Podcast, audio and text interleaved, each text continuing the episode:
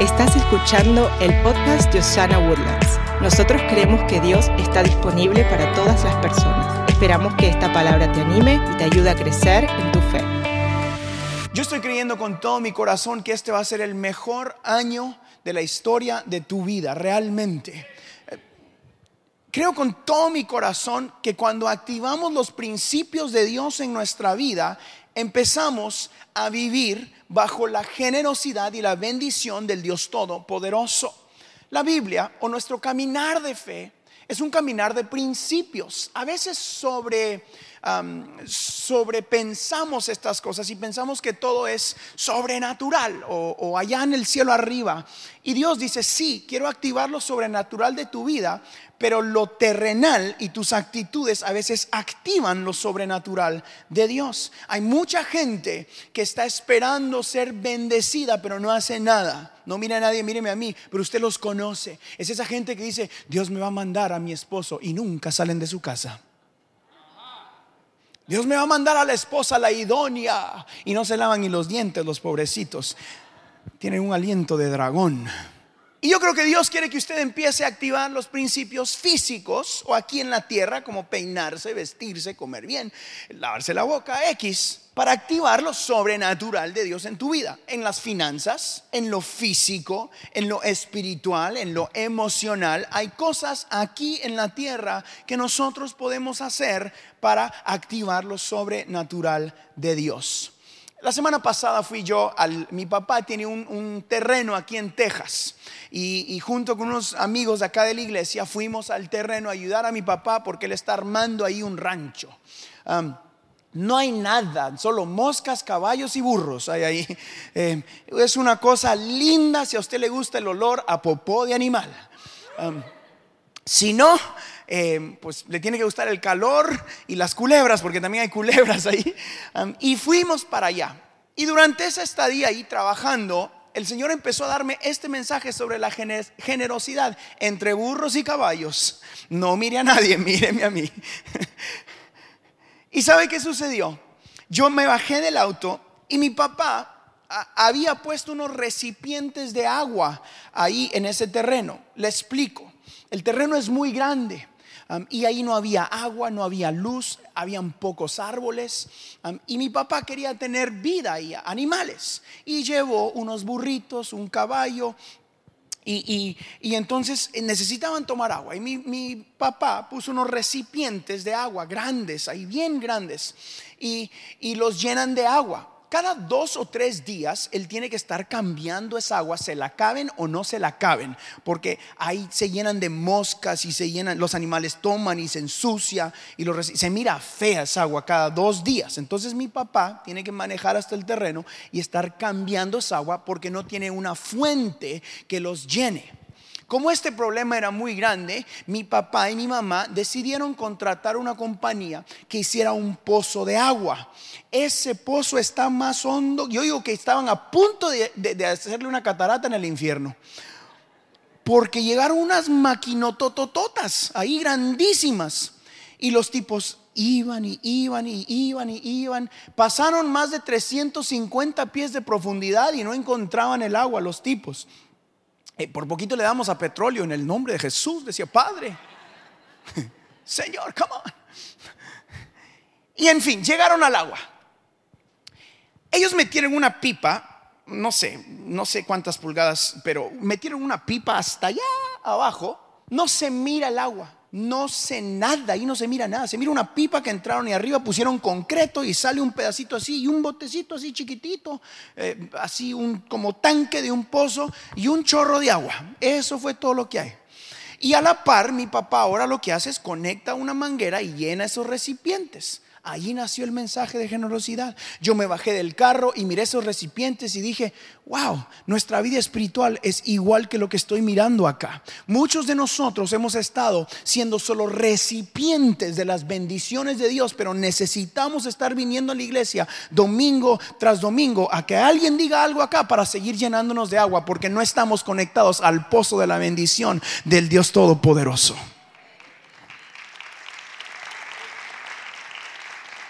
Que hay una gran diferencia.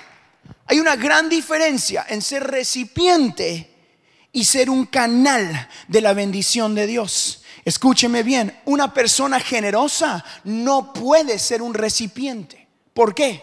Porque un recipiente no tiene una fuente para continua llenura. Esos botes que están ahí no los podemos usar para ir a regar todo el terreno. Esa pipa que requirió de trabajo, dinero, esfuerzo, gente, meter y meter y profundidad y profundidad, puede regar todo el terreno, nos dijo ese señor del pozo. Nuestra vida espiritual es igual. Por muchos años, aquellos de nosotros que hemos venido a las iglesias, venimos a ser llenos porque solo somos recipientes. Pero Dios hoy te está llamando a que hagas el trabajo, a que inviertas el tiempo, a que te conectes a la fuente de la bendición que quizás es bien profundo, requiere de esfuerzo, de dinero, de trabajo, para que tú puedas ser generoso con todos los que están a tu alrededor, que llenes recipientes, que riegues la tierra, que puedas crear toda tu vida porque eres una persona generosa. Alguien necesita el día de hoy dejar de ser recipiente y conectarse a la fuente de bendición que es Cristo Jesús.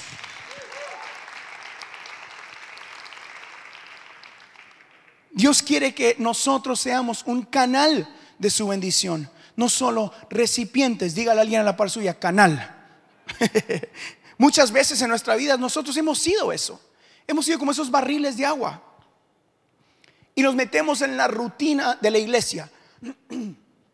Venimos a la iglesia porque cada semana, no allá como, no como allá que son dos o tres días, pero acá es cada semana, cada domingo, y venimos y cantamos, lléname, lléname de ti. Y ahí terminó. Y luego al final yo hago un llamado al altar y corres al altar, alguien ora por ti, lloras y te vas y tienes una semana más y como por el miércoles ya estás diciendo, ay, ya no puedo esperar que sea domingo, que sea domingo porque, uy, si la gente supiera, man, I need it to be Sunday, right? Necesito que sea domingo porque te vacías totalmente, porque tu única llenura es venir aquí a que te estén llenando el barril. Tu única llenura es venir acá y cantar tres canciones, pasar diez minutos acá y que yo dé una palabra de ánimo y de aliento que es bueno. Pero mientras que te mantengas deteniendo eso y no seas generoso con lo que Dios te ha dado, esa paz, ese gozo, ese aliento, esa palabra de positividad, esa palabra que viene de la Biblia del Todopoderoso, si no compartes eso, Dios no tiene espacio para continuar llenando tu barril en casa. Es que la iglesia es un entrenamiento para gente que está dispuesta a ser generosa, pero la fuente está en tu día a día. La fuente está en qué haces cuando despiertas. La fuente está en qué haces con, cómo caminas. La fuente está en que tú leas la palabra en casa. La fuente está en cuanto tú oras, no solo por las tortillas, Señor, bendícelo, ahí va para adentro. La fuente está en buscar intimidad con Dios, por eso que la Biblia nos llama a orar constantemente. Eso no significa andar hablando ahí como loco, sino andar conectado en tu corazón con el Todopoderoso. Una vida generosa requiere que tú no seas un recipiente solamente. Hay momentos de recibir, yo entiendo eso, pero es tiempo de madurar y, convertirnos en canales de bendición para el Todopoderoso. Una iglesia, una iglesia que es próspera, una familia que es próspera, una persona que es próspera, es una persona que es generosa. Diga conmigo, generosidad. Es importante que seamos nosotros generosos con todo lo que tenemos. No le estoy hablando solo de finanzas el día de hoy, le estoy hablando con su fe le estoy hablando con su talento. Le estoy hablando lo que usted sabe con su trabajo, en su trabajo. Y sí, también es finanzas, porque son principios bíblicos. Ok, una manera más cristiana de decirlo es, todo lo que sembrares, co, vamos fuerte, todo lo que sembrares. Entonces, si no siembra nada, cosecha. Ok, pero muchas veces pensamos que no podemos orar por alguien porque nosotros estamos faltos de fe. Pensamos que no podemos ser de bendición a otros porque nosotros estamos pasando una situación difícil. Creemos que no podemos dar porque no tenemos mucho que dar. Ay, Señor, no tengo nada para ofrecer. Bien, tiene un poquito. Eso pienso yo siempre ahí solito. tengo poquito. Esta es la estrategia del enemigo para convertirte en un barril. Porque ya no te puede robar el alma, porque ya hiciste la oración, Señor, entra en mi corazón, te entrego mi vida, te entrego mi alma quiero vivir para Cristo. Jesús es el Señor de tu vida, pero hasta ahí no. Hay algo sobrenatural que puedes experimentar en esta vida también, no solo en la otra. Dios quiere gente bendecida financieramente, bendecida emocionalmente, bendecir tu familia, pero el enemigo nos convierte en recipientes y no en canales de bendición. tus dudas y tus temores te convierten en un recipiente de las bendiciones y en un canal de bendición. Llegamos a lugares como estos y para el tiempo de la ofrenda y decimos, Señor, tócame ahorita, Señor, en el nombre de Jesús. Me acuerdo, haz algo, Señor. Y pasa el botecito y tú dices, no, yo estaba orando, hermano, se pasaron, no fue mi culpa. Cuando no sabes lo que sucedió, es que es tu oportunidad de realmente activar lo sobrenatural eh, que Dios tiene para ti. Mires a tu vecino que está pasando una necesidad y dices, uy, cada quien que mire cómo sale. Mi mamá me dijo que cada quien que mire cómo salga. Está pasando una necesidad de a la par tuya y dices, caerán mil y diez mil, Señor, más a mí no llegarán. No, vaya y ayude a alguien. Ofrezca su ayuda. Sea amigo de la gente. Haga lo necesario para ser un canal de lo bueno que ha sido Dios con usted. El ser generoso no es una idea de un predicador. No es una serie bonita que escuchamos año tras año, sino es una idea de nuestro Salvador. El ser generoso no es una idea de un predicador es la idea de nuestro Salvador. La generosidad es el plan de bendición que Dios tiene para sus hijos. Dios no quiere darte para ti solamente, Él quiere darte para darle a los demás. Dios está buscando ser generoso, pero lo quiere hacer a través de gente en quien Él puede confiar. Mi pregunta es, si no tienes, ¿será que es porque estás acaparando solo para ti? ¿Será que las intenciones de tu corazón son solo para mejorar tu vida? ¿Será que Dios todavía no puede confiarte más de lo que te ha dado? Es que decimos cosas cuando estamos pasando en problemas, ¿verdad? Dios no me da más de lo que yo pueda sostener, tampoco bendiciones. Tampoco te da más dinero o bendición de la que puedes aguantar. Tampoco te da más, usted llene ahí la línea de lo que tú puedes aguantar. No solo son problemas. Es que Dios está buscando gente en quien puede confiar su bendición. Es más, para los que no se han casado, esto es para ti. Tal vez no te ha dado tu marido o tu esposa porque todavía no estás listo tú. I'm just saying, it could be. La generosidad es una estrategia del cielo, pero el egoísmo es un arma del enemigo. Uh, escuche eso. La generosidad es una estrategia del cielo. El egoísmo es un arma del enemigo. Ponga a pensar si usted en su vida la mayoría de personas que no tienen a Cristo en su corazón, la motivación de que les vaya mejor en la vida es para ellos hacer algo mejor para ellos. Quiero una mejor casa, un mejor auto, quiero que mis hijos estén orgullosos de mí, quiero que ellos miren lo que su papá ha hecho y todo mira hacia adentro. La generosidad es algo que mira hacia afuera. Quiero ayudar a más niños, quiero sembrar más semillas, quiero hacer esto, quiero hacer el otro. Y la crítica que viene de afuera para las personas generosas es, ay, esos predicadores lo hacen solo para que los miren a ellos. Y cuando Dios los bendice, dicen, ah, claro, porque hacen tanto para tanta gente y no se dan cuenta que esta es la estrategia del cielo. Dios bendice a los que somos generosos.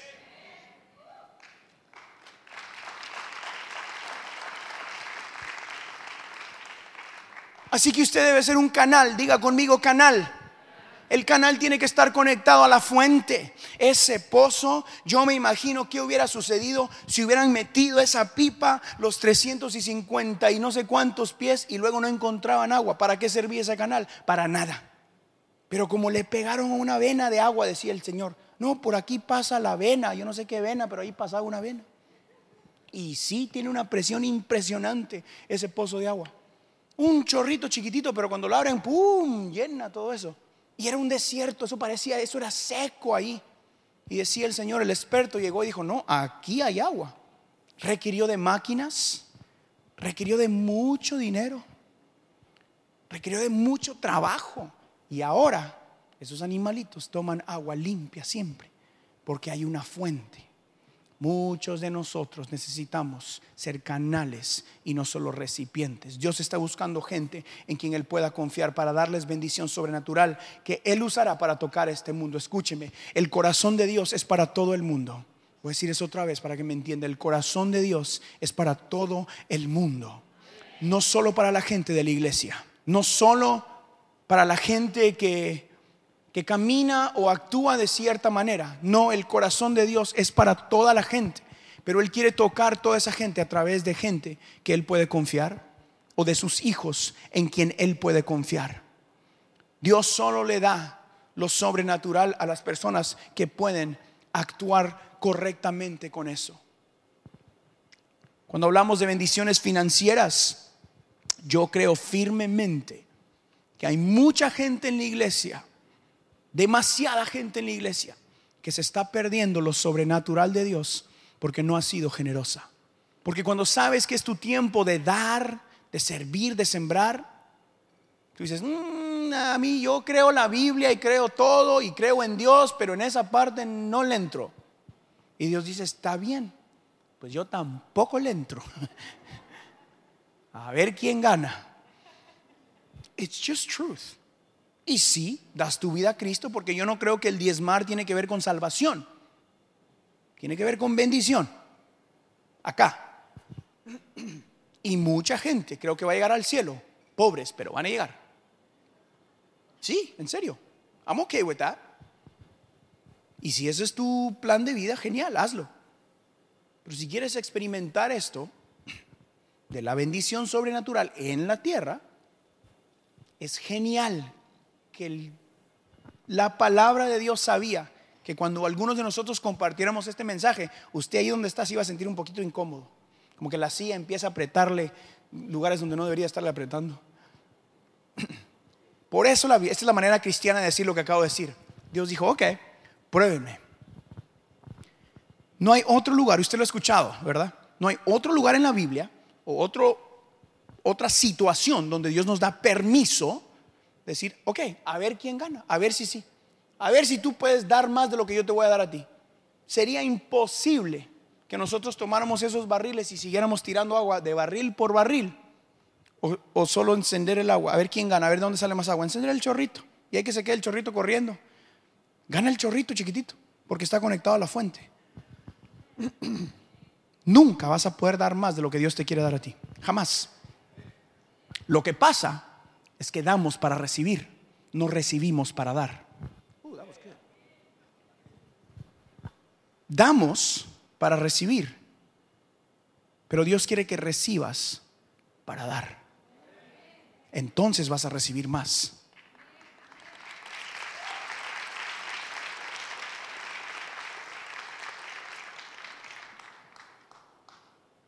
Nuestro trabajo es ser gente que es generosa con todo. Diga todo, por favor.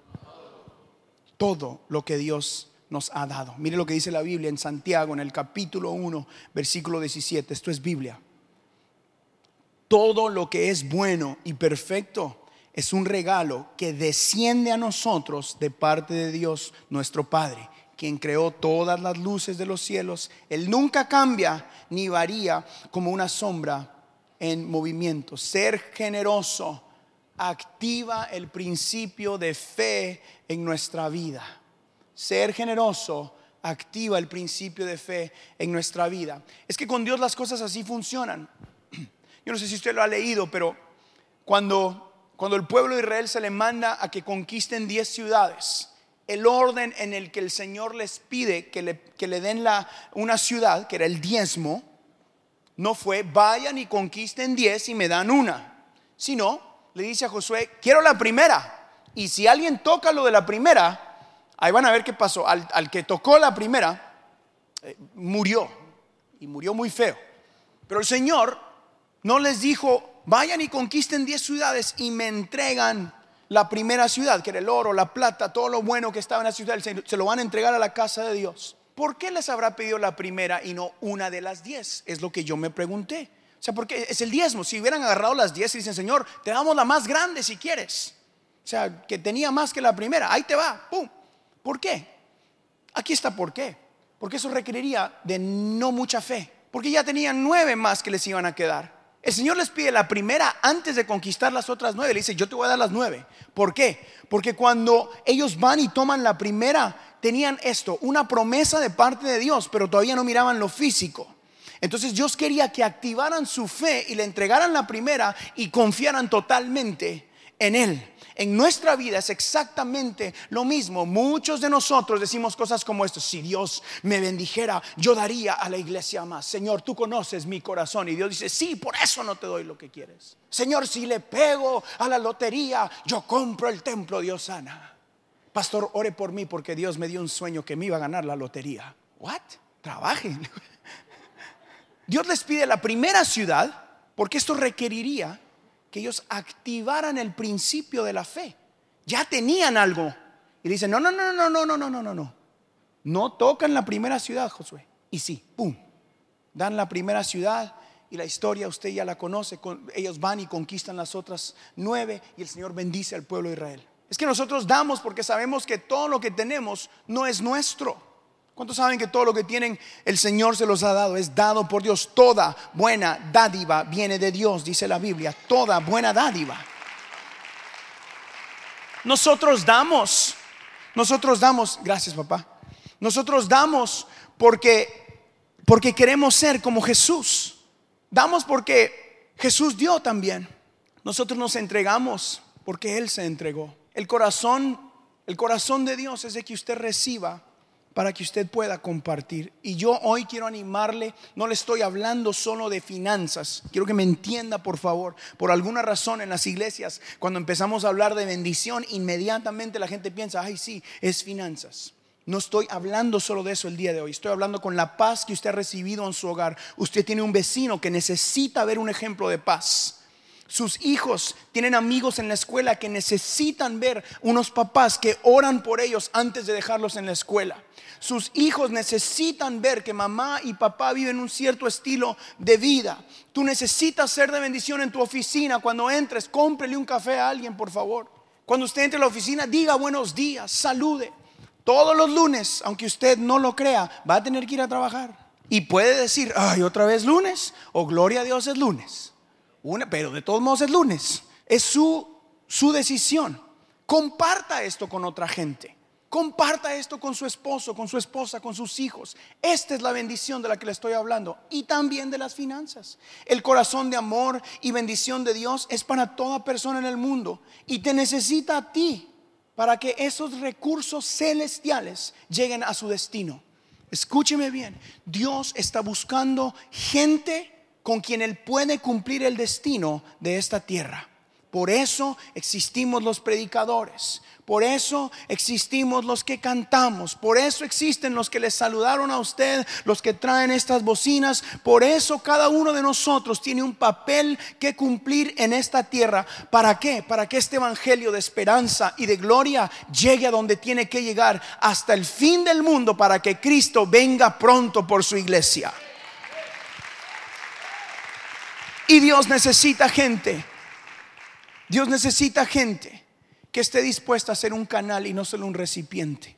Mucha gente vive en escasez, yo estoy seguro de esto. Mucha gente vive en escasez emocional, porque jamás da una palabra de aliento. Mucha gente vive en escasez emocional, porque aun cuando nos hablamos a nosotros mismos, no tenemos una palabra de aliento. Mucha gente vive en escasez física, porque no es generoso con su propio cuerpo. Porque lo que pones en tu cuerpo no es bueno. Y lo sabes y dices, ah, ok, la otra semana, Señor. No, no, yo oro por la comida y me hace bien, pastor. No, no, no, pastor, yo y llene ahí. Pero viven en escasez física porque no cuidan su templo. Dice la Biblia que somos un templo del Espíritu Santo. Sea generoso con su templo. Cuídese, peínese los tres pelos que le quedan. Cortes ese bigote. Cuando ya le está entrando el bigote así a la boca, hay que cortárselo. No mire a nadie. Sea generoso. Mucha gente vive, ¿sí? En extrema escasez financiera porque dudan de los principios de Dios. Crees que Dios te puede salvar el alma, pero no crees que puede salvar tu chequera. Crees que Dios puede cambiar tu situación emocional, pero no crees que puede cambiar tu situación financiera. Eso lo intentas hacer tú. Dices, no, no, yo voy a trabajar más, yo voy a ahorrar, yo tengo que guardar para mí, para mis hijos. Entonces, bueno, pero Dios no dice que eso trae bendición, eso trae provisión. Hay una gran diferencia. Tienes lo suficiente para tomar el agua que necesitas, pero si quieres regar a tu alrededor, necesitas estar conectado a la fuente. Mucha gente vive en escasez porque ignora los principios de Dios. Mateo capítulo 6, versículo 21 dice esto. Recuerden que la verdadera riqueza consiste en obedecerme de todo corazón. Una vez más, la verdadera riqueza consiste en obedecerme de todo corazón. Dios sabía que nosotros íbamos a dudar en esta área de nuestra vida, que es la generosidad. Y por eso creo que dijo, inténtenlo. Intenten ser generosos, inténtenlo, intenten dar de lo poco que tienen o de lo mucho que tienen. Intente orar por alguien cuando usted está enfermo a ver qué pasa. Intente bendecir a alguien cuando usted puede bendecirlos. Intente animar a alguien cuando usted no se siente animado. Intente pasar al altar cuando no se siente bien. Y sí, diezme y ofrende cuando necesite. Inténtelo. Viva una vida generosa. Una iglesia generosa es el canal de bendición que Dios necesita para esta ciudad. Y yo me atrevo a decir, una iglesia generosa latina puede hacer más ruido que cualquier otro lugar.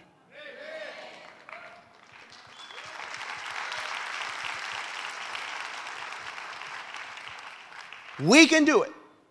Nosotros podemos ser esas personas Malaquías 3:10, lo ha escuchado 162 veces usted quizás en su vida, escúchelo. Traigan a mi templo sus diezmos y échenlos en el cofre de las ofrendas. Así no les faltará alimento. Pónganme a prueba en esto. Verán que abriré las ventanas del cielo y les enviaré abundantes lluvias. Damas y caballeros, esto no lo dijo un predicador, esto está escrito en la Biblia. Y si crees lo que la Biblia dijo, y si crees que estos son principios bíblicos, hoy realmente tienes una oportunidad de empezar de nuevo. Tienes una oportunidad de decir, ok Señor, aquí dice, probadme en esto, ahí te va, con tu estilo de vida. Y les enseñé yo en la serie pasada que la generosidad tiene menos que ver con cantidades y más que ver con corazones. Usualmente una persona que no es generosa, no es que no tenga plata, es que no tiene el corazón correcto. Una persona que vive una vida generosa con su tiempo, una persona generosa con su talento y una persona generosa con su tesoro. Ese es el orden, tiempo, talento y tesoro. Son las estrategias del cielo. Dios quiere bendecir tu tiempo, Dios quiere bendecir tu talento y Dios quiere bendecir tu tesoro.